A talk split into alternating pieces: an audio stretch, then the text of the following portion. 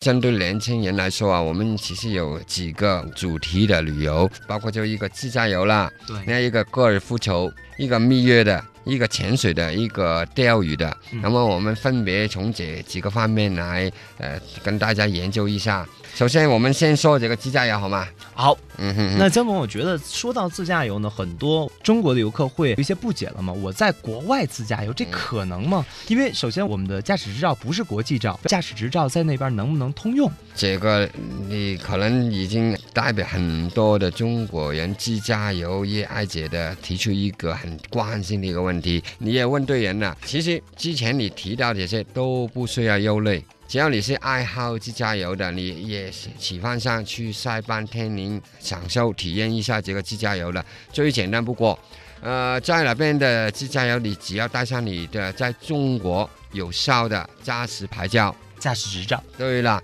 然后在当地去租一辆汽车，就这么方便，你就可以尽量享受你的自驾游了。其实，在塞班岛、天宁岛，它那边的面积不大，嗯啊，两个岛都是一百多来多的平方公里。然后，其实，在塞班岛跟天宁岛，其实它主要都是一条到两条的主干道。然后你拿着一个地图，很容易的，它地图上就是很清楚的，就是一两条的路，然后就围着小路，跟着这个地图，你就可以找到所有你要看的点，看的旅游点啊、观光点啊，包括你要去的酒店啊、什么购物啊，你都可以自己找到了。然后还有一个特色，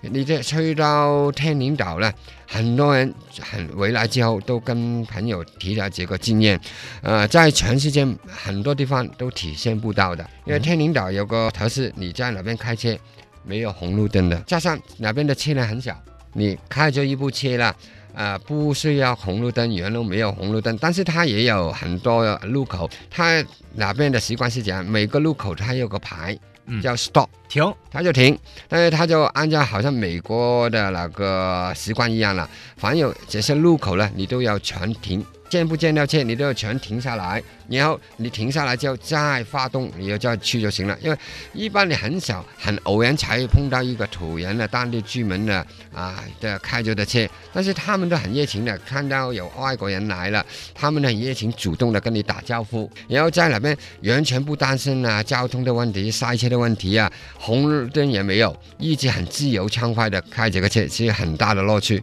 我们在天宁岛交警加起来都没有多少个，你很难发现。如果有机会你发现的时候，他你不用害怕，他不是出来找你麻烦的，他是出来跟你打招呼的。而且租车方面呢很方便的，因为它是属于一个美国托管的地区，它美国的那边影响很大，而且美国的特色很重，很多啊。美国我们知道了，去美国旅游的人去过都知道了，最流行就是你去到美国，然后马上就租一部车，然后从一个州去到一个州。所以美国最大的很多公司就是租车公司，他们都是世界性的，而且它的保险方面啊都做得很好，所以有各方面都做得很好。这些大的主要的美国的租车公司在塞班岛、天宁岛，他们都有分公司，然后你去的都是很声誉很良好的，保险方面做得很足的，所以去到塞班还是天宁岛，你都可以很随便就找到这些租车公司、租车公司，他们包括有很多不同方面的啊，不同类型的车，包括有开篷跑车啊，嗯，小跑车啊、桥车啊，还是七人车啊，都有，针对家庭式的啊、个人的都有好。车，对啦，运动车啊，什么类型都有，